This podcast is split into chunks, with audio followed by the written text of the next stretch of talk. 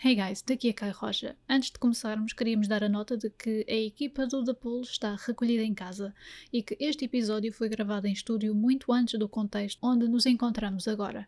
Apesar de tudo, o The Pool não parou a sua produção, pelo que estamos a fazer episódios transmitidos em direto através da plataforma Twitch. Podem encontrar-nos em www.twitch.tv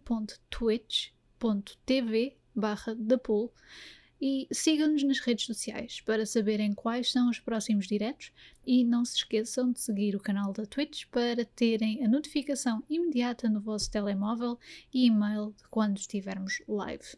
Os episódios já gravados em estúdio vão ser publicados de forma intercalada com os que foram transmitidos em direto. Esperamos que gostem e até já!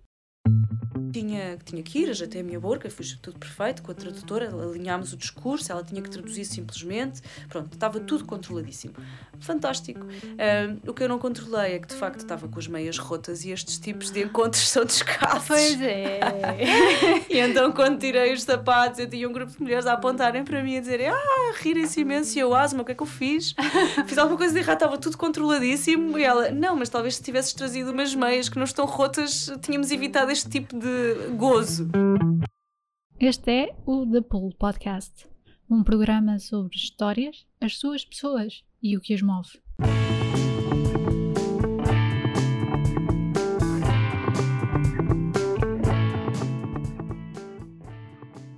Formada em Psicologia e em Empreendedorismo Social, a Maria viajou meio mundo para ajudar pessoas em contexto de crise humanitária, a contextos de guerra como a Líbia e a Síria. Ela veio ao The partilhar o que aprendeu com estas pessoas e quis partilhar nos seus livros Uma Caixa de Primeiros Socorros das Emoções e o Emocionar, um kit de saúde emocional para famílias. Esperamos que gostem e até já!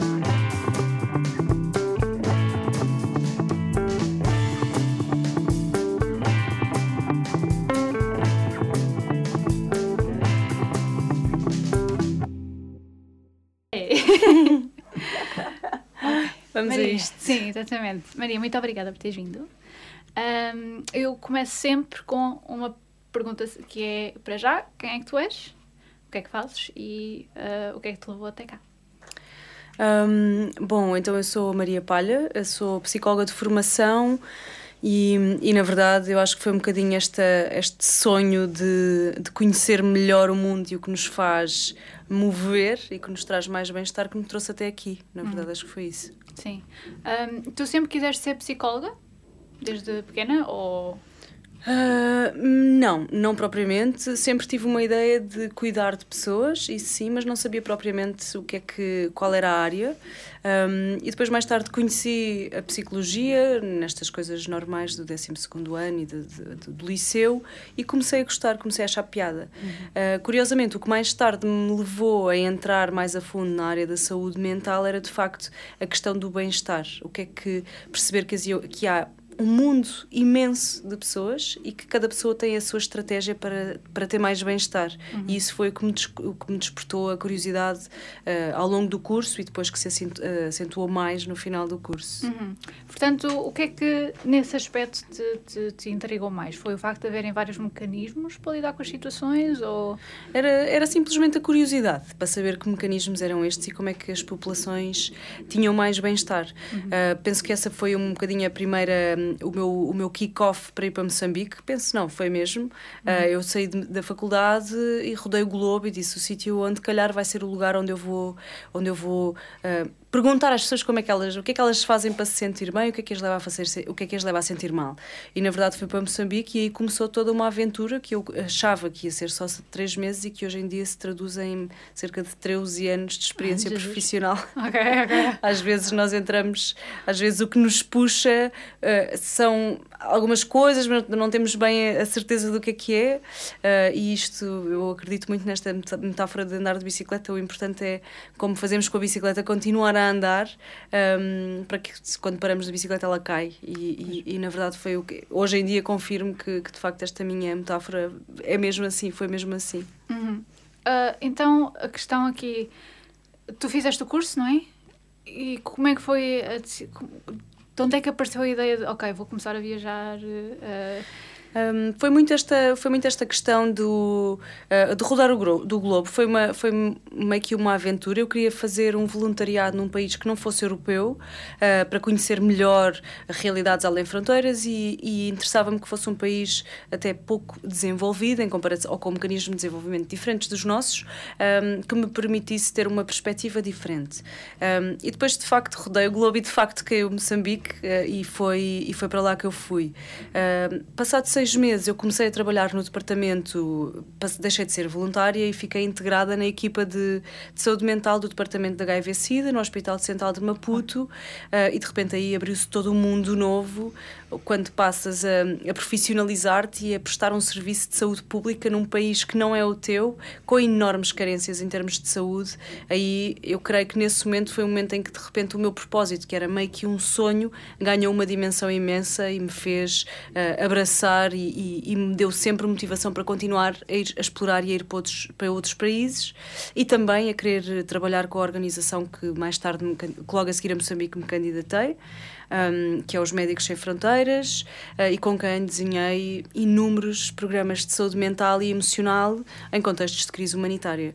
Uhum. Um, por isso começou por ser meio que uma brincadeira, onde é que eu vou fazer voluntariado e descobrir e conhecer uma nova cultura, passou para ser de repente um propósito de vida e uma, e uma, e uma forma que, de facto, em termos profissionais, é, é, uma, é uma gratificação imensa o trabalho que faço e sou de facto uma privilegiada porque eu adoro o meu trabalho. Hum. Então, Sim, então se impactas assim as pessoas nesse aspecto, imagino que seja extremamente um, vá, recompensador, não é?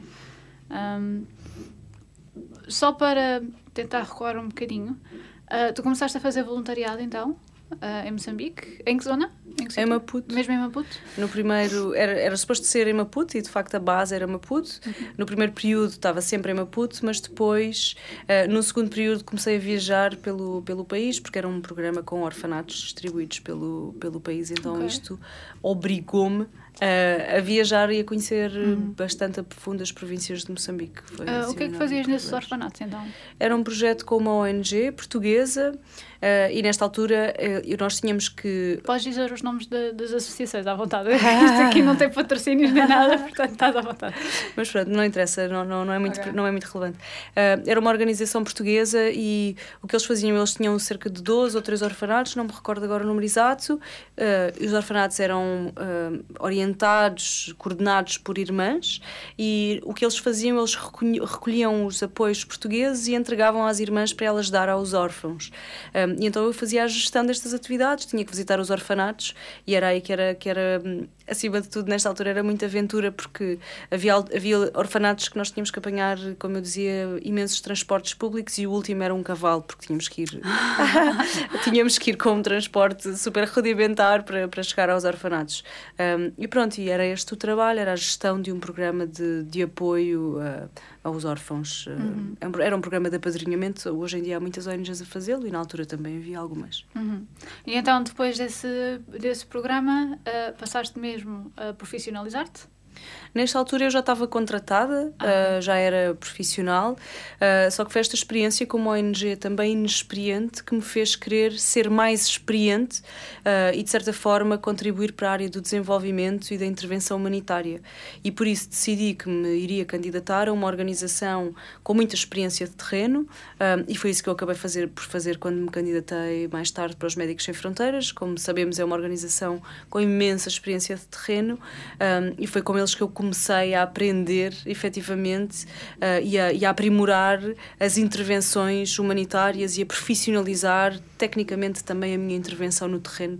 Um, com uh, os Médicos Sem Fronteiras. As primeiras missões que fiz era como psicóloga, por isso o objetivo era sempre o mesmo.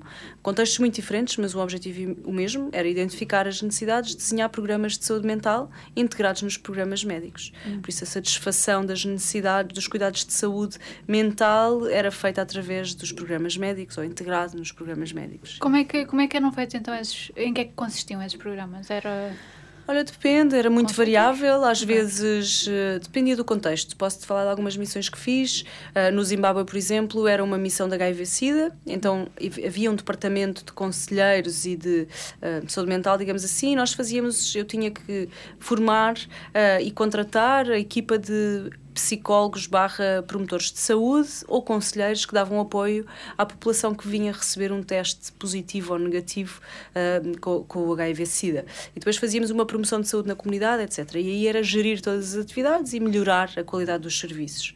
Uh, depois, por exemplo, na Síria ou na Líbia, contextos mais de, de conflito armado, por onde, por onde já tive, a ideia era identificar as necessidades, ou seja, posso dar um exemplo, Turquia, houve um terremoto. Chegámos a Van, ficava uma, uma cidade na fronteira com o Irão, e nós tínhamos que identificar as necessidades ao nível de saúde mental, uh, se havia mais violência sexual, se havia mais insegurança, se havia trauma porque houve o terremoto, um, recrutar as equipas e depois pô-las a executar as suas tarefas. Isto com as, com as, com as, tendo em consideração que as equipas locais muitas vezes eram, eram eles também um, vítimas do seu próprio, neste caso pois. era um terremoto. Sim. Por isso os programas de saúde mental com, este, com esta organização, mas há outras assim com quem já trabalhei, priorizam sempre a cuidado do staff, o cuidado que tem que ser do próprio staff local e também do expatriado, uh, mas do local, e depois a, a intervenção e a sustentabilidade deste projeto, porque nós ficamos curtos períodos de tempo, mas, mas depois o projeto tem que continuar e tem que ser sustentável, nem que seja ser ensinar o governo a atuar de forma diferente ou a preparar-se para uma forma de uma forma diferente para uma situação de crise. Hum. Por isso, tudo isto Talvez tenha sido um pouco técnica demais, mas tudo isto são pequenos detalhes ou grandes que fazem, que fazem, que fazem parte do nosso trabalho. Certo, certo. Um, então, uh, qual é que foi. Porque isto, lá está, tu, tu lidaste então com pessoas que uh, iriam receber um. um podiam, ter, podiam receber uma má notícia, não é? Um, esse programa, por exemplo, para pessoas que uh, de facto receberam o diagnóstico de, serem, de terem HIV, uh, prolongava-se durante mais tempo ou era apenas tipo, ok, recebeste esta notícia, aqui estão alguns mecanismos com os quais podes seguir em frente ou continuar a Olha, variava. Todos, os, todos estes programas, como falo, têm muito esta componente da sustentabilidade. Uhum. Um, o programa do, de, de HIV-Sida no Zimbábue é um programa onde nós já estamos há muitos anos, uh, que vamos mudando de, de, região, de província para província, mas onde estamos presentes, como há outros contextos, por exemplo, o Congo, onde também já estamos presentes há imensos anos. Uhum. Uh, e estes programas são programas longos, onde nós começamos gradualmente a integrar a equipa do, do governamental, para depois eles próprios conseguirem dar esta resposta. E varia. Há programas que que, onde vamos a lugares onde fazemos só a testagem da população, há outros que fazemos só a promoção da saúde e encaminhamos para os serviços de saúde, hum. há outros onde damos o acompanhamento, há outros onde até utilizamos o teatro para sensibilizar as pessoas e, e para lhes falar de algumas reações mais emocionais ou psicológicas que podem ter. Por isso, tudo isto varia da, das condições um, e do tipo de intervenção e até das necessidades do próprio terreno. Uhum. Um, curiosamente, este tipo de contextos um, fizeram depois transitar para os contextos mais de, de emergência, que são os, os conflitos armados e, os, e as catástrofes naturais, epidemias, Uh, e curiosamente o que eu assisti uh, é que independentemente do contexto, seja ele de uma doença uh, crónica como é o HIV-Sida, seja ele de uma situação de crise, uma catástrofe natural, um terremoto que surgiu, independentemente da, da crise, o que é importante é de facto as pessoas conhecerem-se melhor para saberem lidar com a sua com a situação. Porque eu tinha N pessoas que recebiam uma, uma notícia de que a sua vida ia mudar radicalmente porque tinham uma doença crónica, ou então mulheres na Líbia que tinham perdido os homens da sua família, tinham às vezes perdido três filhos porque estavam na linha da frente, e estas pessoas aparentemente e emocionalmente elas estavam estáveis. Então isto hum. não correspondia aqui com a, com a ideia que nós temos de que um, há situações que são mesmo difíceis. Não, as pessoas têm formas de facto muito diferentes de lidar com, com este tipo de situações adversas e com situações de crise. E, e depois foi a partir daí que eu comecei a desenvolver o que, me, o que hoje tenho estado a, a fazer mais no terreno, que são estas ferramentas de saúde emocional e eh, de saúde emocional que podem ser acessíveis a todos, porque independentemente do contexto, o mais importante é de facto conhecermos-nos para sabermos como vamos lidar e criando uma uh, com as diversas situações e criando uma conta poupança de emoções prazerosas, como eu costumo dizer. Uma conta poupança, isso é, isso é, um bom termo. Uh, como é que era então a nível de. Uh, qual é que era o conhecimento a nível de, ok, estou a ter esta, estou infelizmente nesta situação, neste contexto, um, havia, informação do género, ok, assim, uh, tu já disseste que estiveste de facto a, a, divulgar e a promover uh, este tipo de iniciativa para um, saúde emocional e saúde mental, não é? mas um, havia uh, bastante informação sobre o assunto, ou porque a ideia que eu tenho, e isto de uma forma global, é que só agora é que as pessoas começaram a acordar um bocadinho para, ok, a saúde mental é uma coisa que pode ser tratada, não é só para malucos. Uhum. Um, é saúde, não é doença mental. Exa sim, exatamente, exatamente. um, como é que era uh, nesse tipo de, de, de, de situação? Uh, ou havia aquela altura, aquele, aquele pensamento de tenho mais coisas em que me preocupar porque uh, ou, ou estou bastante doente, ou está uma guerra, ou houve um terremoto, tenho que me focar noutra coisa senão em mim, não é? Uh, olha, novamente, vou, não vou dar uma resposta exata, varia. Certo. Uh, varia. sim, eu sei que essas coisas cada caso varia, é um caso. Sim, nós não somos um, certo. nós não somos um, um, um, um livro, um, mas posso, por exemplo, dar alguns, posso dar algumas situações que, que aconteceram comigo. De facto, muitas vezes, e esta questão, tens mesmo razão, é uma questão global, as pessoas não têm muita informação sobre a saúde mental e emocional. Hum. Se tivessem tanta informação a nível eh, mental e emocional como temos a nível físico, eu garanto que a maioria das pessoas não faria ou não continuaria a fazer uma série de coisas. Tal como sabemos que não podemos comer açúcar todos os dias, porque senão temos questões. Uh, podemos ir ao dentista, podemos ter que ir mais ao dentista, podemos ter uh, os diabetes, etc. Temos que andar pelo menos 10 mil passos, segundo a Organização Mundial de Saúde, por dia. E este tipo de medidas é exatamente a mesma coisa ao nível mental e emocional. Um, eu posso fazer aqui o paralelismo. Agora estamos a falar de contextos que são muito distantes, que normalmente aparecem no, no telejornal. Uh, sim, uh, distantes de nós, porque sim. aparecem no telejornal. Uh, mas eu vejo exatamente o mesmo em consultório aqui em Lisboa. Hum. Quando tenho pessoas que procuram ajuda e que me dizem: eu devo estar maluco, então agora não se passa nada na minha vida, está tudo normal. Mas farto-me de chorar, estou super emocionado. Hum. Uh, Emociono-me com facilidade. De repente, os meus filhos não querem vir passar o fim de semana a casa e fico nervosíssimo e fico super irritado com toda a gente. E uma das grandes razões que faz com que esta pessoa se sinta mal, e falei no masculino exatamente por isto, porque é um caso que tenho tido casos, mais casos masculinos a sentirem-se assim do que femininos, okay. um, é, é, o facto de acharem estranho começarem a sentir coisas. E depois, quando dizem, ah, mas não, eu não, não se passa nada na minha vida, e nós começamos a escarafunchar e a perceber, mas não se passa, desde quando é que se sente assim, etc. De repente, houve uma série de situações que, de, que representaram uma perda, que, perde, que, representaram uma mudança imensa de vida, que representaram uh, uma série de situações adversas que levaram aquela pessoa a adotar uma série de um, hábitos que transtornam de facto a vida. E isto tem impacto. O nosso corpo normalmente sinaliza logo. Há pessoas que ficam, ah, não consigo comer nada. Há outras pessoas que ficam, tenho andado com umas dores de cabeça uh, e há pessoas que eu ando a comer, a comer demais, mas não consigo estar com ninguém. Então, o corpo, embora sinalize estas coisas todas, a maior parte das vezes, emocionalmente, nós não, não, não conseguimos assimilar. Uhum. E depois começamos a achar que estamos com comportamentos diferentes e que estamos a ficar malucos e doidos. E quando se começa a dar informação sobre o que se está a passar e o que se passa, o que é que se pode passar, o que, o que pode acontecer connosco a nível emocional e, e mental, as pessoas tranquilizam-se imenso. Uh, e isto acontece em consultório aqui em Portugal, como nestes contextos lá fora. Uh, uma história entre, até engraçada que eu conto sempre, se calhar algumas pessoas já conhecem, que foi um, um, programa de saúde mental na Síria e de facto eu estava a fazer apoios uh, em grupo e individuais e de repente vem um líder de um grupo armado que diz que quer falar com a doutora do, coração, que está muito zangado. E nós, eh, ok, lá já se percebeu que era eu, e ele veio-me dizer: Olha, eu estou mesmo. Doutora do coração. A doutora do coração. Ok. uh, é porque às vezes as traduções, as traduções à letra em algumas línguas sim, uh, sim, engraçado. Mas engraçado. É... Nós, nós associamos à, cabeça, não é? Exato, e ali ao coração. Sim, sim. Porque nós as, os queixas que nos trazem a consultório, eu acredito que é muito esta coisa dos pensamentos ruminantes, não consigo parar de pensar nisto e naquilo. Stress. Lá, é, Sim. lá a, a, queixa dele era, era de outro nível, era do coração. Uhum. Então ele estava zangado porque há uma série de semanas que, que o grupo armado dele falava, uh, dizia que se falava das emoções, uh, alguns questionavam o sentido de propósito que tinham naquela guerra, outros questionavam uh, se de facto fazia sentido deixarem as mulheres em casa, outros falavam de medo, porque os filhos ficavam noutras condições, e o que o zangava mesmo, naquele momento, era o facto de ter mandado a seu, ter que enviar o filho, de apenas 12 ou 13 anos, para a linha da frente para, retirar os, para ajudar a retirar os corpos dos escombros. E isto deixava-o tremendamente irritado, porque andava sem dormir, porque andava preocupado com a criança. E isto só tinha acontecido desde o momento que lhe começaram a falar das emoções.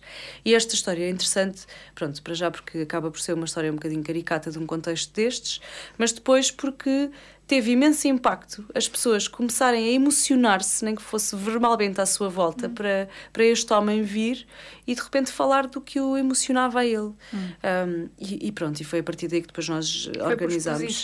Sim, uhum. e é muito este, eu acho que é este acesso à informação que muitas vezes não temos porque não tem sido priorizado, porque não faz parte da linguagem, porque os homens não choram e as mulheres não trepam às árvores, e é este tipo de, de, de, de julgamentos e de falta de informação que se tem que leva muitas, muitas vezes as pessoas, em vez de estarem saudáveis, a adoecer emocionalmente. Pronto. Um... Isso, é, isso é uma história extremamente engraçada, até porque exatamente essa coisa do.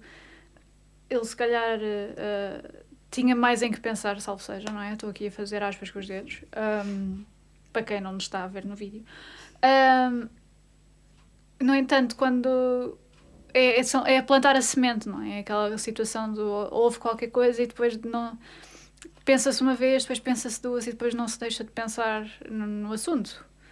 Um, eu acho, e o mais engraçado é que ele tenha ficado zangado com o facto de agora estar emocionado. Ele pediu, ele pediu, o, ele pediu alguma cura para, para parar ou como é que, o que, é que aconteceu assim? Ah, depois fizemos um apoio psicológico okay. uh, normal Sim. e explorámos o que, é que era esta, o que é que foi, o que é que o preocupava, que medos eram estes. Pronto, fizemos um, um apoio uh, normal, comum, com um cidadão, com um ser humano comum que estava a ter exatamente a mesma manifestação uh, sintomatológica pelo contexto que estava a viver como outra pessoa qualquer. Uhum.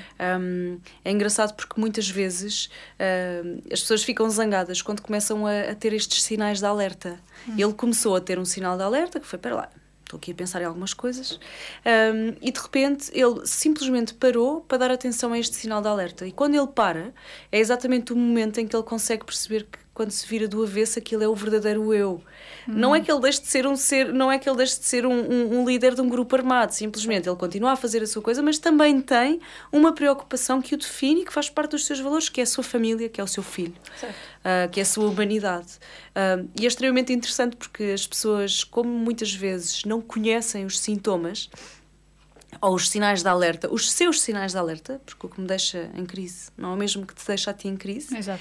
As pessoas depois não sabem quando é que podem e devem parar e o que fazer para, no fundo, porem ali, eu chamei-lhes band-aids emocionais, hum. para conseguirem. Há muitas coisas que podemos fazer em casa, ou então, se não conseguirmos, procurarmos ajuda especializada. Uhum. É, é, muito este o princípio da lógica da, da, saúde emocional e do que eu tenho tentado transmitir com os, com os trabalhos que tenho publicado cá em Portugal e também com as intervenções que faço lá fora. É muito esta, esta lógica. Conhecer bem a nossa saúde emocional para sabermos estancar o que é estancável, para, para sabermos o que é importante, prestar, o que é que está ali para chamar uma atenção muito importante uhum. e o que, é que, o que é que podemos fazer e o que é que quando é que não podemos fazer nada e é preciso pedir ajuda especializada? No certo. fundo, é como fazemos com a saúde física. Certo, certo.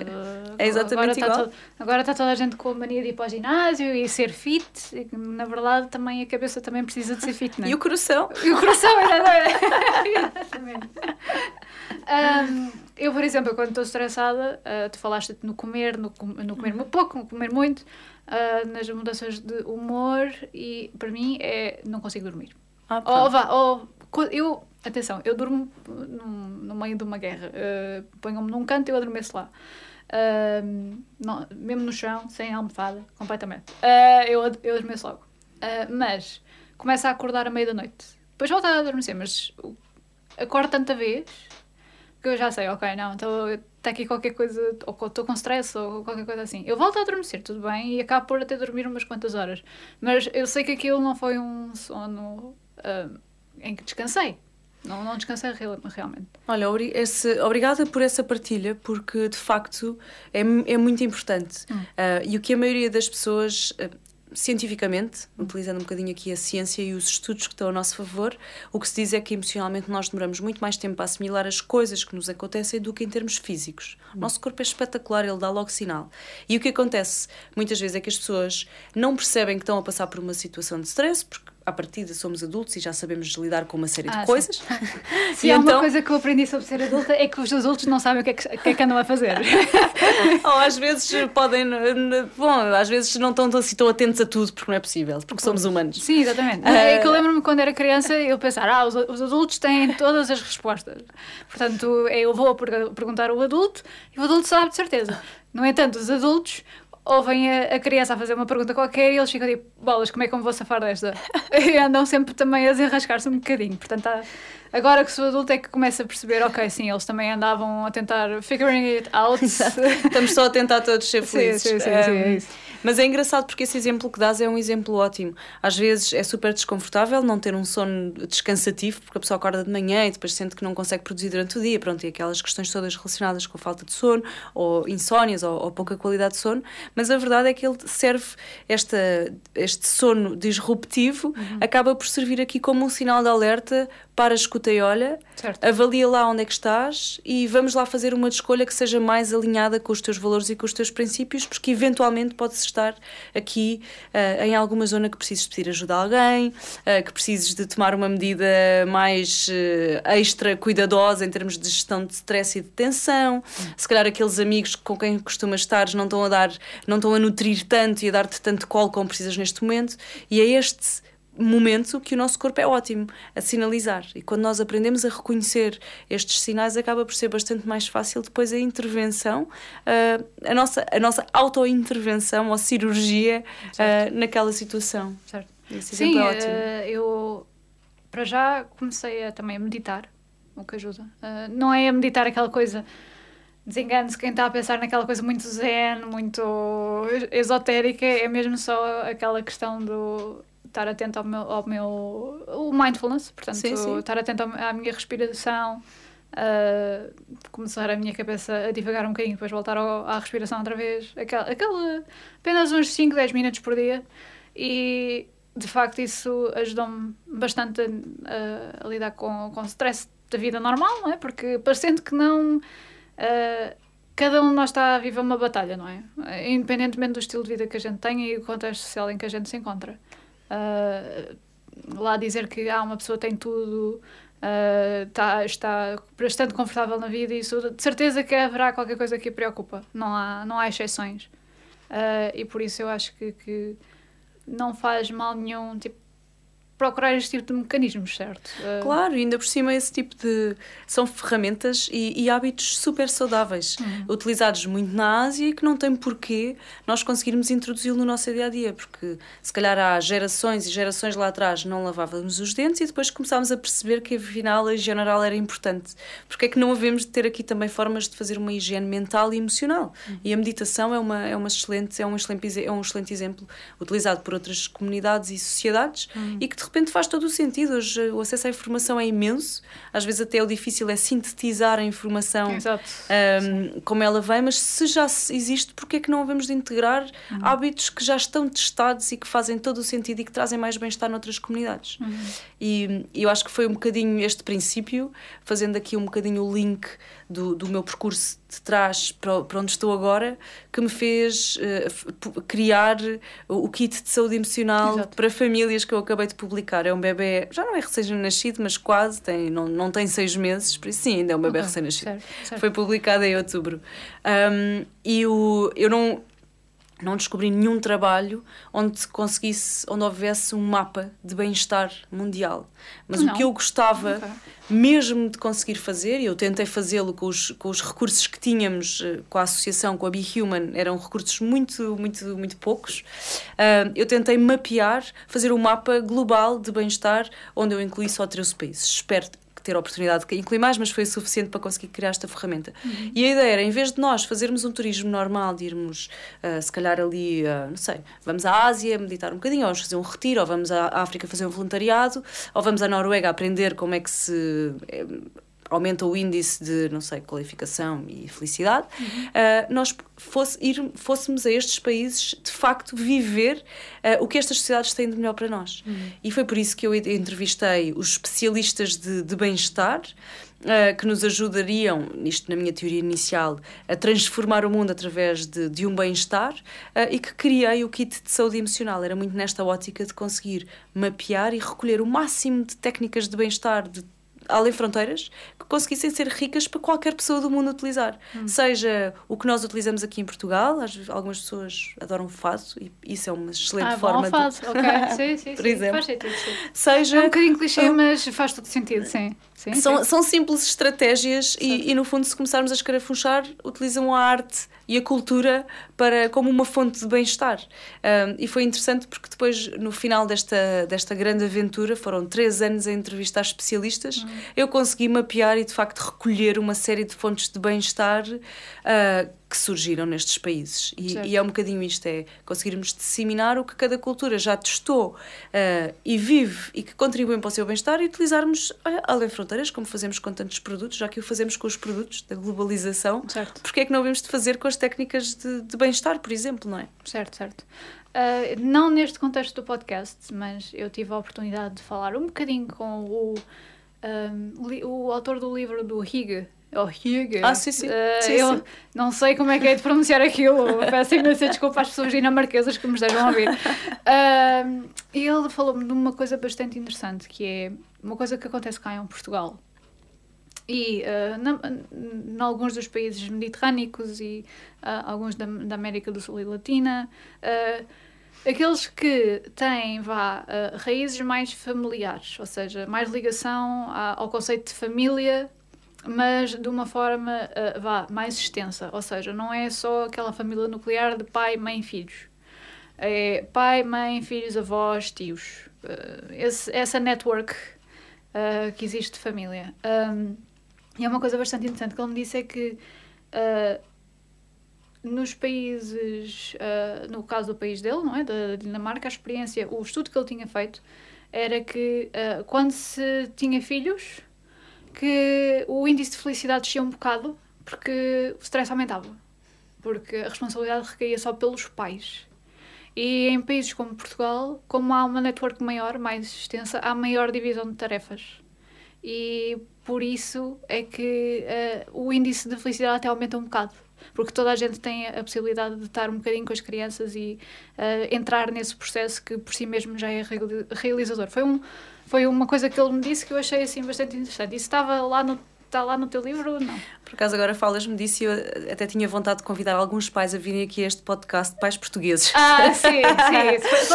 haverá alguém, haverá alguém, alguém a dizer por aí, Alguém por aí que esteja mesmo feliz e que tenha sentido que o índice de stress baixou desde que tem filhos em Portugal. Vá, aumenta, Se calhar do, os dois níveis aumentaram. O stress e a de felicidade aumentaram um bocadinho. Mas uh, eu imagino que foi essa sim. a comparação que fizeram, não é? Mas, sim, sim, um... Eh, sim, sim. Sim, mas esse ponto é bom. No, no, no kit de saúde emocional, uh, isto funcionava da seguinte maneira: nós tínhamos uma lista de perguntas uh, que eram sempre as mesmas que fazíamos em todos os, os contextos. Então foram centenas de crianças entrevistadas e, independentemente do contexto onde estavam, as perguntas eram as mesmas. E, e a razão pela qual nós decidimos que este kit de saúde emocional era para famílias foi porque a pergunta que fizemos, uma das primeiras, era quem é que são as pessoas que te fazem mesmo felizes uh, feliz. E as crianças respondiam às famílias. E de repente nós começámos a perceber de, a determinada altura com as entrevistas, que as famílias, definidas por elas, variavam muito de contexto para contexto. Hum. E que a maioria das vezes, na maioria dos contextos, a família para elas não era propriamente o mãe ou o pai, ou seja, as pessoas com quem tinham laço de sangue, eram as pessoas com quem eles viviam diariamente. Às vezes eram nas ruas da Colômbia a comunidade, as pessoas com quem que toda a gente tinha uma, uma, uma cadeira. Uh, no final do dia era espetacular. As pessoas tinham uma cadeira à porta de casa e as crianças passeavam pela rua e iam falando com todos os velhotes que estavam à porta porta de casa à espera deles. E esta era a sua família. Então de repente diziam: Ah, não, que as pessoas que me fazem mesmo felizes é a dona não sei quantas, o senhor não sei porque estas são as pessoas que me perguntam como é que foi o meu dia na escola. Certo. E isto foi incrível, tanto que no livro, no Emocionar, a definição de família é diferente de, da família tradicional que estamos habituados. Uh, muita gente já fala disto, mas isto ficou muito claro na visão das crianças. Uh, o que eu mais. A outra pergunta que vinha a seguir era o que é que tu mais odeias que os adultos façam? Uh, e a maioria das respostas era quando a minha família não tem tempo para estar comigo. E então era curioso ver que, de facto, as pessoas mais importantes que estavam com eles, que era, era a família, mas por, por, por outro lado eram as pessoas que não tinham tempo para estar com eles. Então, uhum. em que momento é que isto se transformava uma questão mesmo de identidade, que influenciava depois o tipo de referências em termos de sentido de propósito, em termos de bem comum, uhum. em termos de bem-estar do grupo, de harmonia social, aí mesmo em termos de, de emoções. Uhum. Um, e pronto, e esta, esta questão da família foi uma das coisas que me foi uma das respostas que mais que nos levou a decidir, ok, isto vai ser um, um o mais importante para termos saúde emocional é de facto nós conseguirmos criar e alimentar a nossa família, uhum. seja ela as pessoas de sangue ou as pessoas com quem nós convivemos todos os dias, às vezes até o senhor do autocarro claro. que já nos conhece e que diz bom dia. Sim, educadora uh, de ah. infância, professor, um professor que, Os vizinhos. Os vizinhos também, sim, sim. Nós esquecemos sempre de olhar para os vizinhos. Eu acho que agora há uma timidez enorme quando uma pessoa sai de casa e vê o vizinho e tipo, ah, bom dia depois olha assim um bocadinho para o lado de uma forma constrangedora, mas, uh, mas eu lembro-me muito bem quando era criança eu perguntava, uh, lá está, que eu tinha, tinha aquela desenvoltura do, da criança, não tinha vergonha, não é? E então dizia, fazia-lhe perguntar onde é que tu vais? e lá ia descambando por aí, por aí fora. Mas é engraçado, isso é uma foi uma das questões também que motivou aqui a criação uh, e a necessidade de criar uma ferramenta como estas, a vergonha. Uhum. Um, a, a, a, a criança que tu eras antes não tinha vergonha. O adulto que tu és hoje, não estou a personalizar, mas certo, certo. o percurso é um bocadinho este, é o, é o adulto com vergonha, que fica tipo intimidado porque o vizinho tá, vive ali muito perto e de repente já ouviu as discussões com o marido e com, e com os filhos e de repente até já sabe, pá, esta pessoa tem os hábitos um bocadinho esquisitos e se calhar até vai de pijama ao supermercado, pronto. E as pessoas acabam por Passei desenvolver... o com o pijama, de facto. e as pessoas acabam por desenvolver e por ter ali mais vergonha do que teriam quando eram crianças. Isto ficou muito muito marcado no, no estudo um, em relação ao sentido de propósito, que é, uma das, é um do ponto de partida de, do livro. Nós começamos mesmo, acabou por ser uma busca de sentido de propósito pelo mundo. Um, e a pergunta era: porquê é que achas que estamos no mundo? Uh, e eu, uma, um dos maiores desafios deste projeto foi de facto passar pelos pais. Não foram as crianças, foram os adultos. Porque eu pedi aos adultos para falarem, para, disse que diria, dizia que ia falar, precisava de falar com as crianças. Eles perguntavam-me o que é que eu ia perguntar. Eu dizia, ah, são coisas muito simples. Porque é que estamos aqui no mundo e porque é que eles acham que, são, que somos importantes, coisas assim. E os adultos todos diziam, ah, não, não, isso é impossível. Eles não vão conseguir responder a estas coisas. Isso é muito filosófico para eles. E eu, e eu dizia sempre, não, não, está bem, ok, mas independentemente de eles conseguirem ou não, não vamos já dizer que não conseguem, deixe-me só falar com eles um bocadinho, as perguntas são estas e tudo bem. E curiosamente, uh, eu vou dizer 99,9% das, das crianças responderam esta pergunta com uma facilidade imensa. Hum. Ao contrário dos adultos que quando se faz esta pergunta não sabem responder automaticamente uh, e é muitas vezes o que os leva a procurarem ajuda psicológica a consultório. Certo. Eu deixei de sentir o eu deixei eu perdi o sentido da minha vida. Hum. Eu deixei de ter um sentido, uh, deixei de ter um propósito. E então a, a questão era muito em que momento é que nós perdemos isto, porque estas crianças são os adultos, estas crianças de hoje serão os adultos da manhã, e os adultos que chegam a mim hoje um dia já foram crianças e conseguiram ter todas estas competências. Mas em algum momento do nosso desenvolvimento e crescimento, ou mesmo envolvimento social, nós perdemos isto. Uhum.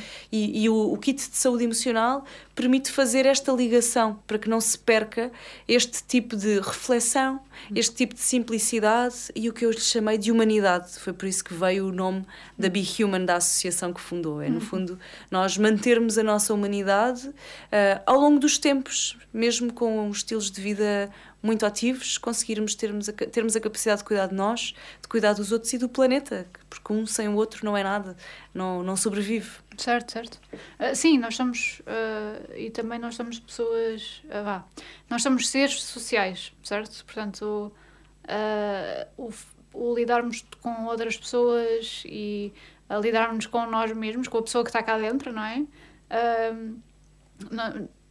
Eu sei que isto soa um bocadinho, uh, vá, como assim uh, uma pessoa que está cá dentro que pode ser diferente daquilo que eu sou cá fora. uh, mas, de uma certa forma, eu imagino sempre. Eu, eu, eu não conheço ninguém que nunca tivesse dito. Ah, uma vozinha aqui dentro da minha cabeça disse-me, ou a minha intuição disse-me, dão-lhe. Dão é aquela. aquela aquela imagem do, da Disney do Pinóquio, do, do grilo, que era a consciência do, do, do Pinóquio. Era, não era? Era a consciência? Era, acho que sim. acho que sim. Já não vejo o Pinóquio há imenso tempo. Mas... Tens que resgatar a criança que é em ti. Tenho que, não, tenho que voltar a ver desenhos animados. É verdade. mas, hum, mas pronto, isso no, no que diz respeito a ela está. Uh, estamos a lidar com um ser, independentemente de estarmos com alguém ou lidarmos com alguém uh, diariamente, ou não. Certo. Tens, tens, esse ponto é mesmo, é mesmo bom, estás a dar ótimos exemplos e pontapés de saída para, para o que eu vou dizer. é uh, não sei se era o grilo do Pinóquio ou não, não me recordo também, certo. eu estou como tu, uh, mas há uma coisa que eu ouço imenso um, e que também já se fala bastante, que é aquela, aquela voz. Uh, normalmente depende de cultura para cultura, mas nós cá temos muito aquela voz uh, rígida, o coach que nos obriga, que nos pressiona. Hum. Eu chamo-lhe coach porque é mesmo aquele que diz que nós não somos suficientemente bons, eu não sou suficientemente boa, eu devia fazer Síndrome aquilo. De eu, não sou, eu não sou capaz, eu nunca vou conseguir, certo. sempre foi assim. E isto são vozes demasiado rígidas. E normalmente o que eu pergunto às pessoas eu simplesmente costumo por, começo por lhe dizer, mas vocês falam assim com os vossos amigos, como vocês falam com vocês próprios. E as pessoas dizem, ah não, se eu falasse assim com algum amigo, eles nunca mais olhavam para a minha cara. Então porquê é que falam e porquê é que se tratam assim? Hum. Este nível de autocrítica tão elevado às vezes eh, comum em sociedades mais, mais conservadoras, esta culpa cristã que existe, esta necessidade de trabalho árduo, de sacrifício, que às vezes traz algumas dinâmicas mais eh, sofridas em termos internos e que é importante ficar atentos, porque se nós nos conhecermos e soubermos domesticar esta nossa voz, uh, conseguimos também aprender a lidar com ela de forma diferente, uhum. sem que seja o grilinho do Pinóquio nem um surto psicótico, que é aquele das duas pessoas. Exato, sim, sim, sim. Não, não, não, não, não, não, não, não estou a falar, não estou a falar por aí. não estamos aí, não estamos aí. Não, não, não estamos aqui a ter um, um, um momento de, de, de, Jekyll and Hyde, não estamos a ter esse momento. Um, por enquanto. Uh, mas uh, uma coisa que, que, que, tu mencionaste sobre a culpa cristã, isso significa então que esse tipo de coach é uma coisa cultural, então? Ou, Olha, ou há, o coach assume outro tipo de personalidade noutras culturas? Não posso ter a arrogância de dizer que conheço todas as culturas. Claro, sim, sim, sim. Mas, mas o que eu te posso dizer é que há culturas que se culpabilizam. Há pessoas de determinadas culturas e há culturas onde eu vejo as pessoas culpabilizarem-se muito mais por atos do que outras. Hum. Uh, assim, um exemplo mais óbvio, uh, por comparação, se pusermos uh, um, um português e um brasileiro a falar sobre o tipo de compromisso que é sobre o erro, uma falha que aconteceu no seu trabalho e que ambos cometeram no seu trabalho, o português se calhar fica ali a martirizar-se, eu não vou ser, eu não sou capaz, eu não sou suficientemente bom, eu devia ter feito isto, isto, isto, e se calhar o brasileiro diz, cara, calma, hum. eu errei, é uma oportunidade para crescer e amanhã tento de novo. Hum. Então este tipo, só este tipo de, de linguagem que eu, eu associo muito a culturas, a hum. diferentes culturas terem diferentes pesos em termos de coaches, sim, sem dúvida, sem dúvida, mas não posso uh, dizer claro, que... Sim, que, estamos que a é... falar aqui da tua experiência, sim, não é? da minha experiência, sabes. sem dúvida, sim. Uh, Porquê é que achas então que nós somos, vá, que nos martirizamos um bocadinho? Um, como te digo, eu acho que é muito aqui culturalmente a sensação de que temos que corresponder, um, uh, ah, temos que fazer, temos que ter, uh, temos que corresponder e, no fundo, o dever ser, em vez de simplesmente sermos. Uh, e isto depois leva-nos aqui a culpas, às vezes, de ideias que nem sequer são as nossas ideias, que são ideias que já vieram com duas, três gerações lá atrás. Uhum. Um exemplo prático para concretizar e não ser muito abstrato, em consultório. Uma mulher que procura ajuda porque tem 35 anos e ainda não casou e sente-se extremamente culpabilizada e até considera que isto é um, que é um fracasso. É ah, uma... O síndrome da encalhada, não é? E, que, e considera isto como um fracasso pessoal. Pois. E a culpabilização que traz sobre este assunto é imenso. Curiosamente, em consultório e em, em com, com, com, com, o processo terapêutico, uh, vamos percebendo que, na realidade, o estilo de vida que esta mulher tem não se coaduna nada com o estilo de vida casamenteiro, uh, que os, o, o, tipo de objetivos e o tipo de valores que a balizam neste momento é completamente diferente dos valores que balizavam a sua família e o que a faz sentir-se culpada é exatamente esta a sensação de não estar a ser leal com a família, com os valores que a família tem e não propriamente o facto de não estar casada. Então às vezes é este trabalho, que pode ser um trabalho feito acompanhado em consultório, que nos ajuda também a descortinar algumas culpas que sentimos, ah, a culpa é minha, fui eu que fiz mal, fui eu que tive errado e de repente em consultório um, e com, uma, com um apoio mais especializado, às vezes coaching, às uhum. vezes uh, psicoterapia, é fácil. Não é fácil, é sempre um, um processo difícil porque temos que olhar para dentro e às vezes não gostamos. Mas, mas acaba por ser um processo de, de fluxo uh, com, com, alguma, com alguma fluidez e até acessível, não é? Uh, não é propriamente uma doença, é simplesmente um processo de reflexão. É tudo um bocadinho gestão de expectativas também, não é? Porque muitas dessas pressões e dessas culpas às vezes vêm de pressões externas, do, de, uh, daquilo que nós achamos que a sociedade espera de nós. Uh, como assim não queres ter filhos? Aquela, aquela ideia do. Como assim não te queres casar? Como assim uh, queres largar. Por exemplo, o que aconteceu já, de, de, certeza. eu uso sempre este exemplo do, do aqui para, pessoa, para quem vem ao podcast, que é uh, pode vir aqui para aqui alguém fala, alguém que largou o emprego e foi viajar pelo mundo assim do nada. Uh, e as pessoas, vá, a maior parte, há aquela ideia de que a sociedade espera que tu tenhas este emprego estável e que faças o teu. Vá, que não sigas tanto as tuas vontades, não é? Que tenhas o eh, tenhas que cumprir eh, a tua função na sociedade porque é assim que toda a gente deve fazer.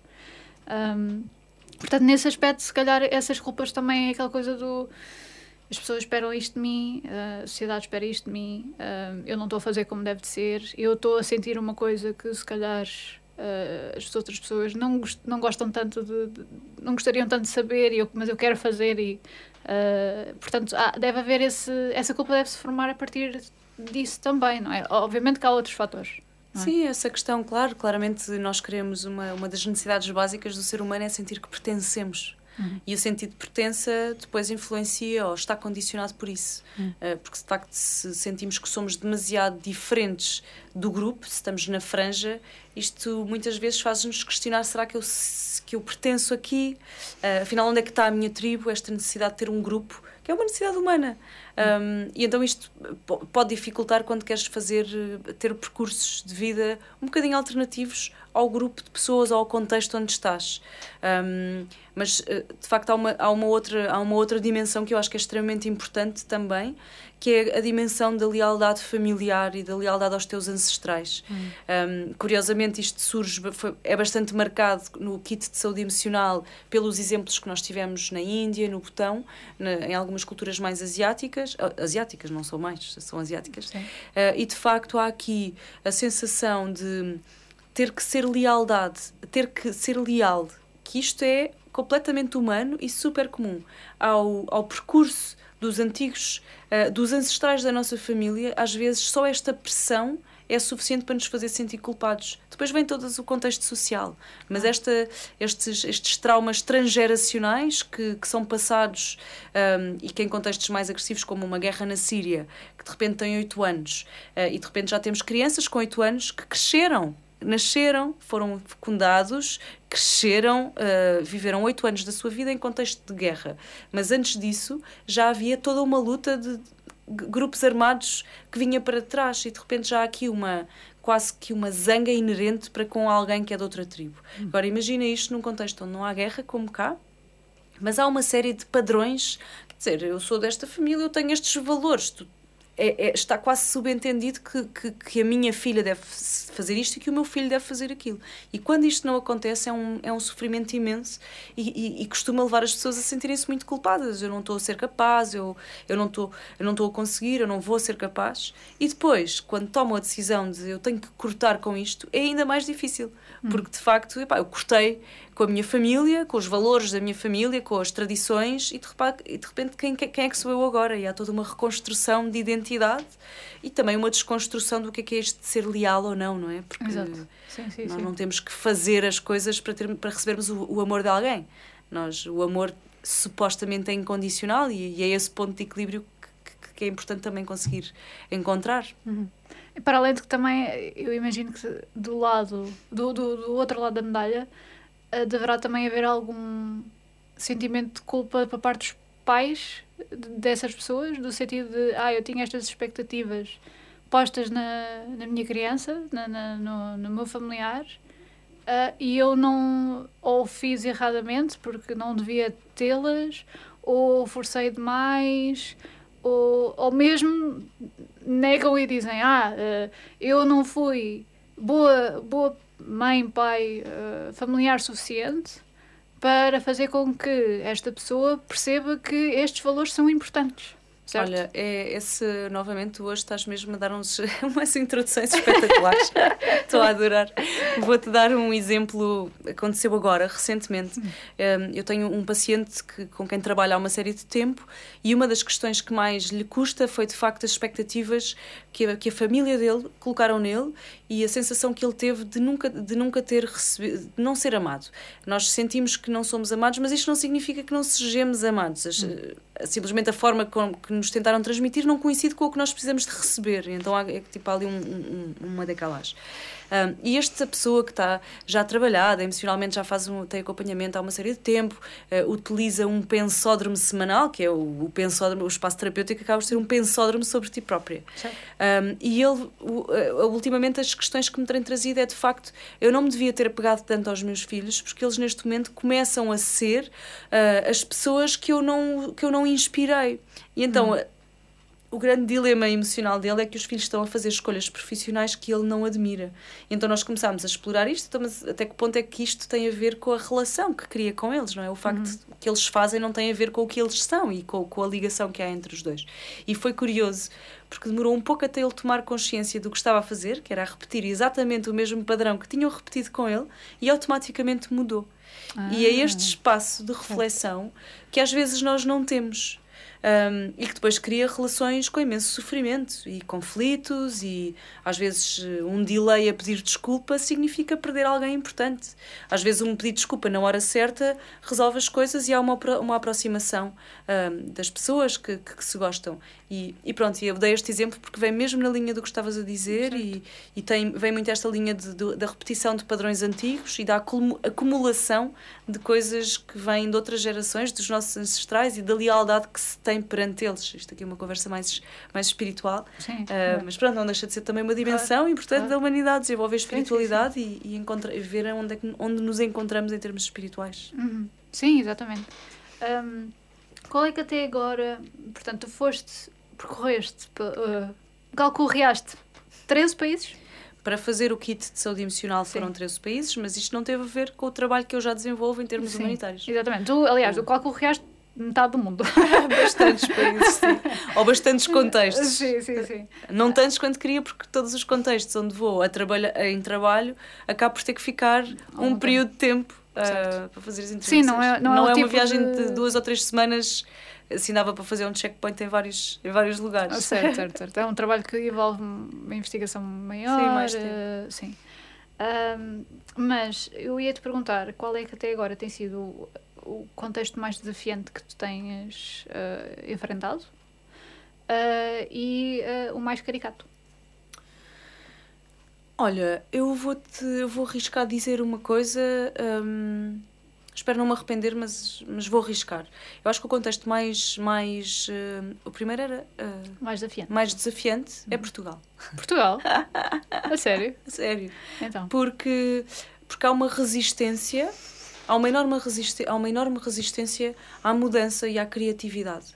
Então, tudo o que seja um bocadinho diferente acaba hum. por ser bloqueado, muitas vezes, sem razão aparente. E as resistências que se vão encontrando uh, na forma de fazer coisas, o tentar marcar uma reunião e não ser possível, as diferenças salariais uh, por questões de género, o tentar iniciar um projeto novo e de repente és freelancer e de repente a estabilidade daquilo tudo o que se tenta fazer, que seja um bocadinho diferente da maioria das coisas, há uma resistência imensa a vários níveis. E isso é super desafiante, porque de facto leva a um desgaste físico, a um desgaste emocional, a um desgaste de criatividade que dá a sensação que não vale a pena continuar-se a fazer coisas, projetos diferentes ou uh, a, a, continuar a ter uma, uma vida profissional ativa em determinadas áreas. Uhum. Uh, acho que esta resistência passiva uh, que, que ainda existe muito em Portugal, em várias áreas profissionais, é extremamente difícil às vezes numa guerra tá, é óbvio que, que estamos em guerra e, e, as coisas são menos são mais in your face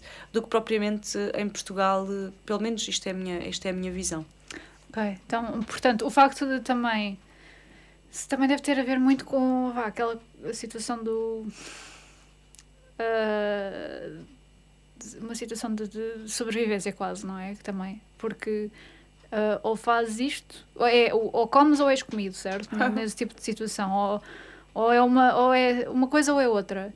Enquanto que nos sítios em que esse tipo de situação não se aplica, há um, vá, um, uma quantidade, uma vasta panóplia de tons cinzentos por ali que fazem com que um, se calhar torne a coisa mais complexa a nível de interação ou eh, estou a explicar isto certa forma ou qual é a tua interpretação disto? Olha, o que eu sinto um, em termos da, da sociedade portuguesa e do que eu tenho presenciado nos últimos anos a trabalhar e a, e a viver em Portugal um, é que o nível de competitividade aumenta bastante em, vários, em várias áreas hum. e depois perde-se um bocadinho aquele lado, a humanidade das coisas. E muitas vezes eu sinto-me num campo de batalha dentro do meu próprio país. Ah, e eu questiono-me em que momento é que nós começamos a construir campos de batalha por aqui, uh, porque na verdade não há uma guerra aberta. Um, e esta a competitividade em vários setores depois traz uma série de características que são importantes em termos de, de, de funcionamento da máquina, uh, mas que depois se perdem muitas outras coisas, uh, como por exemplo o olhar a longo prazo, a sustentabilidade das ações, ações, escolhas responsável e sustentavelmente holísticas, que, que hum. vejam o bem-estar de todos, e isto normalmente são características que não estão tão presentes em, em, em sociedades tão, tão competitivas. Uh, mas pronto, em termos europeus, a Europa é, uma, é um continente muito antigo. Uh, eu creio que todos os, estes, estes países europeus têm um bocadinho desta, desta vertente muito marcada, e eu acho que é extremamente difícil. É, a questão é em que momento é que deixamos de ser, que perdemos a nossa humanidade para priorizar campos de batalha, para contribuir para eles, para os ver acontecer e não fazermos nada. Vermos a velhinha a cair na passadeira e não, não ajudarmos, ou uh, distanciarmos-nos das pessoas, ou trabalharmos para termos uma casa em vez de simplesmente sermos a nossa própria casa. Um, e é muito esta, esta dinâmica que eu, que eu assisto nas nossas sociedades e que faz com que eu acho que são difíceis. Às Sim. vezes mais do que outros contextos aparentemente mais difíceis. Claro, claro. Sim, uh, acho que uh, deve haver, claro que lá está, nunca tive num contexto destes, mas há sempre aquela que já foi muitas vezes mediatizado em filmes e, e literaturas e afins, que é as coisas tornam-se muito mais claras como uma vez quando estamos em perigo, que é uh, ou faço isto ou não o faço. Não há, não há meio termo, não é? Uh, num caso em que, ok, se calhar estamos a ter situações de vida ou morte que não são bem isso, mas que para nós uh, significam quase a mesma coisa, porque lá está, não estamos nesse. Estamos no nosso uh, contexto de guerra, certo? Não é o contexto de guerra geral, mas o, o nosso interno. Uh, e por isso eu imagino que, que esse tipo de, de batalha seja um bocadinho diferente também, porque lá está, uma pessoa a decisão uh, não implica uh, o estar vivo amanhã, ah, não é? é o, que, o, que às, o que às vezes é pena. Pois. Porque, por exemplo, eh, agora quando falas disso, lembro-me de, de umas de frases de, de, pacientes meus em consultório que me diziam, uma pessoa que me dizia: Eu sou refém do, do, do meu salário. Refém do e meu mesmo salário. em termos de nomenclatura, a sensação que alguém tem de ter que acordar todos os dias de manhã e enfrentar um trabalho com quem tem uma discussão com um chefe que é completamente tóxico, com uma cultura agressiva e cheia de competitividade, e ainda chegar a casa e cuidar dos filhos, cuidar do marido, estar com um sorriso na cara e voltar a repetir tudo no dia a seguir e outro a seguir e 365 dias depois, isto é imenso Hum. Para quem diz eu sou refém do meu salário, eu, eu percebo, eu sinto, uhum. eu imagino. Acho que toda peso. a gente conhece alguém que, que o seja, não é? E, e, esta nomenclatura é exatamente a mesma nomenclatura que utilizamos, que se utiliza num, num, campo de batalha. O refém, a pessoa que foi sequestrada e que ficou meses preso uh, por um grupo, líder, líder grupo armado. E aqui, quantas pessoas ficam anos presas nos seus, nos seus trabalhos e de repente um dia acordam e pensam, olham para o lado e veem os filhos que de repente já estão na escola e já têm, saem de casa com uma mochila porque já estão no segundo ano. Um, por isso eu acho que há muitas semelhanças, embora num contexto mais agressivo de, de guerra nós temos que de facto tomar uma decisão rápida para sobreviver, aqui de repente há um stress que se torna crónico porque não temos que agir rapidamente para sobreviver. Infelizmente, porque certo.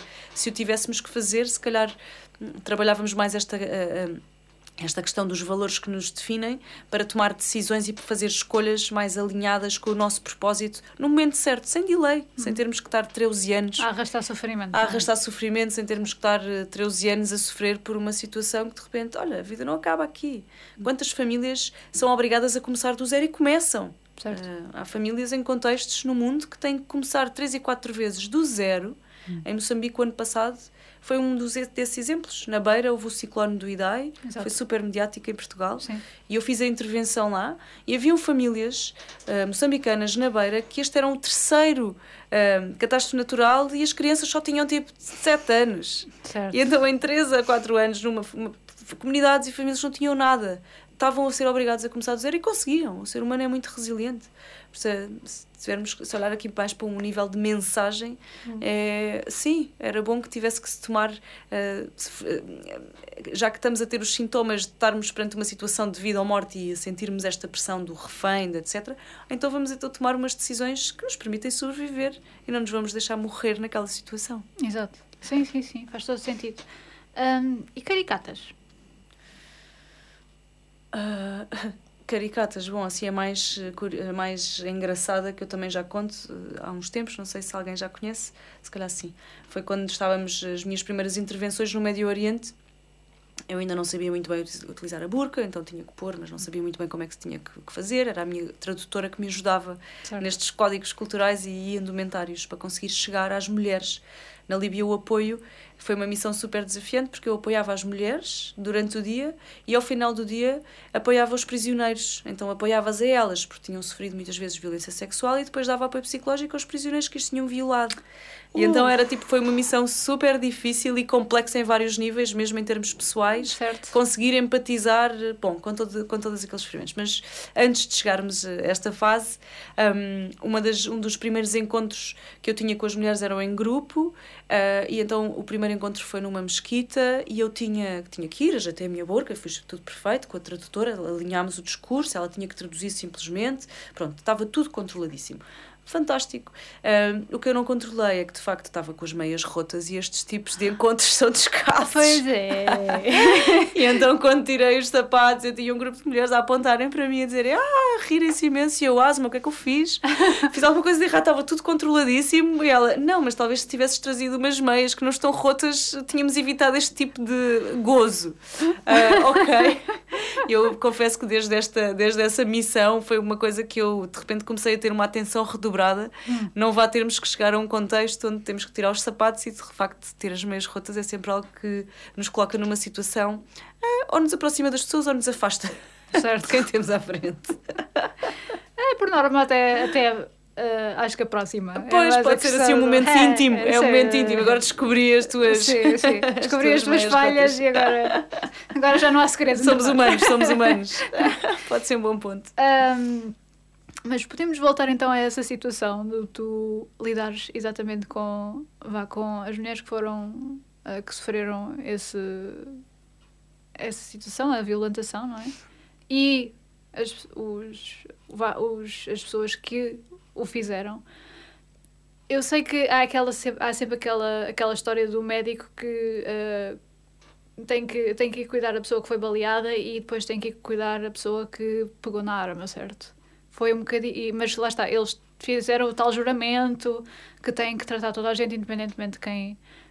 Um, de quem, de quem seja, não é? Uh, como é que isso foi para ti? Como é que tu uh, conseguiste lidar com essa situação? Olha, um, algo que eu também costumo dizer sempre: não começa por aqui. Isto é como se fosse um jogo, as pessoas hoje em dia falam muito, nunca joguei, mas tenho imensos amigos que jogam, das Playstations e dos jogos. Tá e os jogos, como nós sabemos, eles vão aumentando o grau de dificuldade. Uh, e esta missão na Líbia eu já estava a fazer algumas missões de emergência, por isso não era, não começou ali, não foi o primeiro desafio que eu tive profissional, uhum. mas sim fez parte de um percurso e quando cheguei ali foi mais uma aprendizagem que tive que fazer. Um, antes de começar a fazer missões de emergência, ou quando comecei, uma das coisas que nós vamos aprimorando é técnicas de autoajuda. O que é que eu preciso de fazer para me conseguir controlar naquela situação e conseguir também distanciar-me. Um, e pronto, e a verdade é que quando me confrontei com aquela situação, havia muito parte de as competências técnicas que eu já sabia utilizar. Havia muitos cenários que já tinham sido colocados e que já me tinham passado pelas mãos subtilmente, nunca tinha tido um cenário tão marcante de tanta, de, com tanta diferença e onde me questionasse tanto enquanto mulher, porque antes de ser psicóloga Exato. eu sou mulher e, e, pessoa, por isso nunca tinha tido um cenário assim tão, tão, tão in your face, um, mas de facto houve aqui uma, um, um trabalho que foi feito, uh, uma reflexão também interna e isto faz parte de, de, deste tipo de trabalhos faz parte. Eu adorava que todos os, os, agentes humanitários fizessem este tipo de reflexão quando estão no terreno, que é tirar um bocadinho os óculos ocidentais, tirarmos os nossos preconceitos, as nossas, as nossas dores e as nossas vestes e conseguirmos entrar em pleno na pele de um, de um cuidador. Uh, e pronto, é este trabalho de reflexão que tem que ser feito no terreno e que eu, que eu fiz e que me permitiu depois ir conseguindo lidar com algumas. Uh, lidar com o mínimo de impacto negativo ou nefasto nos meus pacientes e ir intervindo com a maior qualidade possível. Mas sim, é um, exige um esforço, não é, claro. não é automático, nós, nós somos humanos. Certo. Um, e temos as nossas coisas. Tiveste algum tempo em que dizeste, não, pera, não consigo fazer isto?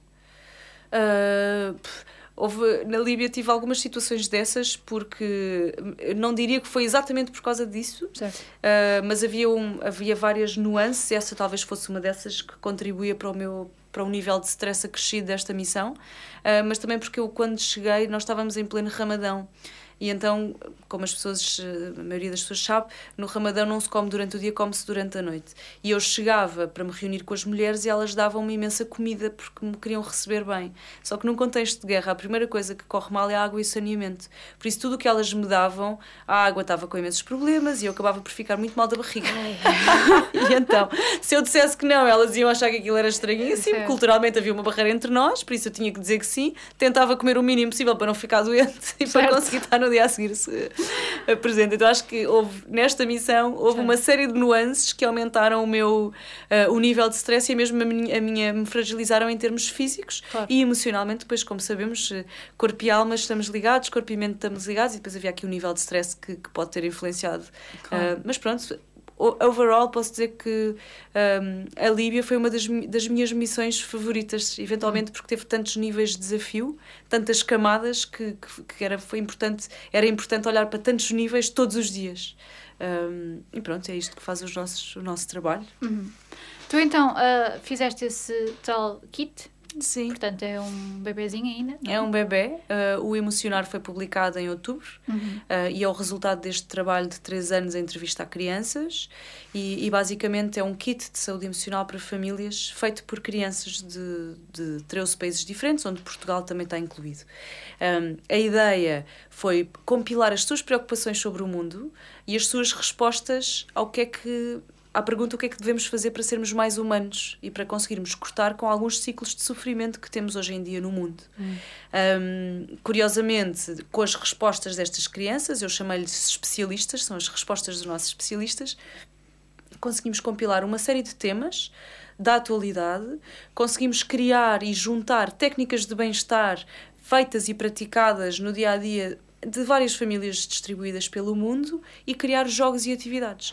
Por isso, quando tu abres este livro, uh, acabas por poder viajar por fora sem sair de casa. Acabas, as mães ou os pais que têm menos tempo para, para viajar têm as crónicas, uh, porque todos as, os temas estão, têm uma, começa com uma crónica, e depois tem uma série de ferramentas, jogos, jogos lúdico-pedagógicos e de experiências que podem fazer em família que vai, que vai trazer mais bem-estar emocional a todos. Uhum. Um, esta questão de, ser, de serem experiências de grupo uh, surge muito na sequência do primeiro trabalho, da Caixa de Primeiros Socorros das Emoções, que era um livro só para adultos que foi uhum. publicado em 2016. Okay. Uh, e aqui o que os adultos me diziam era: ah, se eu agora já sei trabalhar as minhas emoções, já sei fazer tudo, mas sou acusado lá em casa porque és egoísta, só pensas no teu tempo de bem-estar, que chata que estás porque agora só falas em restrições alimentares, estás impossível porque agora mudaste e já ninguém te atura. Uhum. Então as pessoas, quando entravam aqui num processo de, de transformação pessoal, sofriam imenso. Um, sofriam imenso com esta pelos outros acabavam por ser eh, apontados e acabavam por se isolar. Ou seja, ganha-se por ter cão e, e Exatamente. aliás, perde-se por ter cão e perde-se por não ter. Certo. Então isto acaba por ser um bloqueio à transformação pessoal. E, e neste livro, curiosamente, um, através das perguntas que fomos fazendo às crianças, uma das coisas que ficou mais marcada foi a importância que os outros têm na nossa transformação. E então a, a ideia de todas as ideias que foram surgindo nos vários países do mundo e depois que eu acrescentei como psicóloga nacional portuguesa, uh, são de facto experiências que permitem que o grupo, o teu grupo, tu e o teu grupo cresçam em conjunto. Uhum. Por isso há experiências eh, desde desenvolve o teu conceito de ecologia. Então vai para a floresta e há uma série de atividades que devem fazer e todos conseguem desenvolver aquele, aquela competência. Dimensão da espiritualidade. Uh, porque é que é importante a espiritualidade? Tem uma série de, de, questões, histórias do mundo onde as crianças reforçavam porque é que foi importante a espiritualidade e porque é que não era, hum. e depois tem uma série de exercícios e jogos divertidos que podem ser feitos. Por isso este kit de saúde emocional acaba por ser aqui uma forma de promover experiências conjuntas onde tu e os teus amigos ou a tua família conseguem viver juntos e crescer juntos, transformarem juntos, transformando depois o mundo onde, onde vivem. Porque uhum. uma das coisas que ficou muito marcada é este conceito de bem-estar, que se transforma num bem-estar comum. Exato. Sim, vindo sim, sim. pelas crianças foi muito não, não, não, eu não eu não me sinto bem não consigo me sentir bem se os meus pais não estiverem bem e se os adultos continuarem a deitar lixo na rua ah. e então de repente existem aqui estas três dimensões hum. da saúde emocional que são muito marcadas no, no, no kit que é o autoconhecimento é as, melhorar as relações que temos com os outros e como é que podemos fazer isto uhum. com, em conjunto com os certo. outros uh, e depois as interações com o planeta que surge aqui o sentido de propósito pois a ecologia. eu ia perguntar se se uh, notavas então alguma preocupação mesmo com crianças. Sem dúvida, foi uma das coisas que mais marcada ficou, esta certo. componente do planeta. Porque a pergunta era o que é que, se fosse o presidente, qual era a primeira lei que, que, que criavas? Sim, e também, novamente, cerca de 90% das respostas era eu proibia que toda a gente deitasse lixo, eu obrigava todos os adultos a limparem os rios, tínhamos que ajudar todos a plantar árvores. Então a componente do planeta e a questão da ecologia ficou muito marcada. E às vezes tínhamos miúdos de 5 anos à nossa frente a responderem isto, lá no meio da Serra Leoa, a responderem, a falarem da ecologia e das condições uh, ambientais como se fossem uma Greta, que, com um nível de informação muito diferente, não é? Certo, certo lá está, dizem que as crianças não, não reparam em nada e afinal. Ah, isso, quem diz isso está muito distraído. está muito distraído. Ou não conhece muitas Ou não crianças. conhece muitas crianças. um, qual é que. Qual é que. Portanto, dizem muito aqui que ah, as crianças têm que aprender dos adultos e afins. Qual é que seria a maior lição que as crianças deviam dar aos, aos adultos? Olha, eu acho que uh, o, o este kit de saúde emocional tem, tem três formatos. Tem o livro, que foi publicado, que é o Emocionar, está nas bancas, podem ir à procura e vão encontrá-lo. Eu vou deixar um link. É super bonito porque é amarelo e tem umas letras verdes, é mesmo hum. giro como peça. Um, e depois tem um jogo, que é a Jenga Emocionária, onde os, as crianças. Okay. É a Jenga, já toda a gente conhece, não é inovador, mas o Emocionário é que eu acrescentei aqui, que é uhum. inovador. Então a Jenga é um jogo de madeira, como muita gente já sabe, e cada peça de madeira tem inscrito um desafio que uma destas crianças lança aos adultos. E antes de colocar a peça no topo, as pessoas têm que cumprir aquele, aquele desafio. E são desafios muito simples, só que as crianças tiveram que os responder e, e, nas entrevistas que fomos fazendo e muitas vezes contra desafiaram a mim e ao resto dos adultos, então eu disponibilizo este jogo para ires trabalhando e desafiando o grupo com quem estás a trabalhar estas componentes. E depois tem o terceiro formato, que é um filme documental, que é o Little Human Eyes. E eu acho que a maior lição uh, e aprendizagem que os adultos podem fazer com as crianças e que as crianças podem dar aos adultos é simplesmente os adultos porem os óculos dos Little Human Eyes. Uhum. Terem de facto um Little Human Eyes, olharem para as coisas porque vão, vão ver as coisas com muito mais humanidade. Uhum. Um, no outro dia falava com o meu sobrinho e ele estava, ele tem 4 anos e estava a chatear um outro, uma outra criança que tem 11 e ele queria dar a mão ao outro miúdo de 11 anos e queria porque queria dar a mão ao menino de 11 anos. E eu disse-lhe, ah, mas tens que lhe perguntar se ele, quer, se ele quer dar a mão, porque se calhar ele não quer dar a mão. Os meninos mais velhos, se calhar não gostam de dar a mão. E ele, oh, a minha avó, que tem quase 90 anos, dá-me sempre a mão. e de facto é isto. São coisas super. Isto, são, isto é o little humanize que existe certo. em nós e, e de facto é estes óculos eh, que, que Sim, eu acho que devemos simplificar um bocadinho a coisa. E, certo. muito, muito, muito, muito engraçado. Uh, Maria, muito obrigada por teres vindo. Obrigada Onde é que as pessoas eu. te podem encontrar antes que te vás? Olha, então, eh, a associação A Be Human tem um site e está no Instagram, é igual, é behuman.org.pt, tanto no site como no Instagram. Um, depois temos no, no, Facebook, é Maria Palha, psicóloga clínica, uh, que também podem encontrar. E depois tem o, o site, já disse, da Be Human. Uh, pronto, e por aí. Uhum. E depois eu deixo um link do, do livro Sim. E... O livro podem encontrar em todas as livrarias do país. Se não uhum. tiver, podem mandar vir certo. e reclamar com a distribuidora, porque já devia estar. Não, mas todas as livrarias têm, Sim, as FNAC, Cervés Trans, etc. Certo. Se quiserem encomendar o livro autografado, também podem fazer através do site. Okay. Se, se, quiserem saber mais sobre a Jenga Emocionária, só podem comprar online. Essa não está ainda okay, distribu okay. A distribuição então, é só deixo, online. Deixo e podem fazer através do, Insta do Instagram e do, e do site. Um, e pronto, acompanhem, envolvam-se com o projeto. Sim. Uh, não tenham medo. Estamos aqui. De... Não tenham medo de sentir. Sim, sim. exatamente, não tenham medo de sentir. e, de, e de se humanizar. Exatamente, sim. Aliás, mostrem os buracos das meias, a sério. a moral da história. a moral da história, mostrem os buracos das meias. Muito obrigada, a sério. Esperamos que tenham gostado. Não se esqueçam de nos seguir nas redes sociais. Somos The Pool Podcast no Facebook e no Instagram e Podcast Pool no Twitter. Se quiserem assistir, interagir e até deixar questões aos nossos convidados, não percam então a oportunidade de nos seguir na Twitch em The Pool. Portanto, é T-H-E-P-U-L-L. E carreguem no botão com o coraçãozinho lá para nos seguirem e serem notificados de quando os nossos diretos começarem questões, comentários ou até sugestões, entrem em contato connosco nas redes ou no e-mail poolpodcast.gmail.com. O The Pool Podcast é gravado no estúdio Q. Edição, captação de som e vídeo por José Garcia, fotografia por José Garcia, ilustrações da Joana Rolo, o jingle, a autoria do Miguel Nicolau e eu sou a Kai Rocha. Esperamos que tenham gostado e até já!